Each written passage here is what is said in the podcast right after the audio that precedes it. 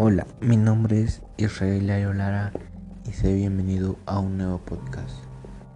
En este podcast hablaré sobre el lenguaje médico. La medicina tiene un lenguaje propio que a veces resulta incomprensible. No es para menos. Cada término tiene una razón de ser, fundada en sus raíces, su etimología y su contexto. Por ejemplo, la palabra blefaroidema viene del término blefarón, que hace referencia a párpado, y edema, a la hinchazón causada por la acumulación de líquido, es decir, ojos hinchados. La sabiduría popular ha ido construyendo su propia forma de describir dolencias de manera tan recurrente que llegan a echar al olvido las palabras correctas. La Real Academia Nacional de Medicina de España presentó un diccionario que recoge buena parte de las definiciones médicas del mundo hispanohablante. A continuación te mencionaré una. Hiperkeratosis.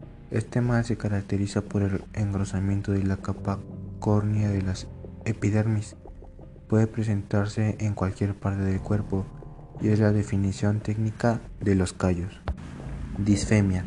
Es el trastorno de la fluidez verbal popularmente lo que conocen como tartamudez. Odontectomía es el término técnico que se usa para referirse a la extracción de piezas dentales, lo que las personas conocen como sacada de muelas. Afalangia, ausencia de dedos de las manos y de los pies. Mialgia, dolor muscular. Alopecia, mm, pérdida del cabello.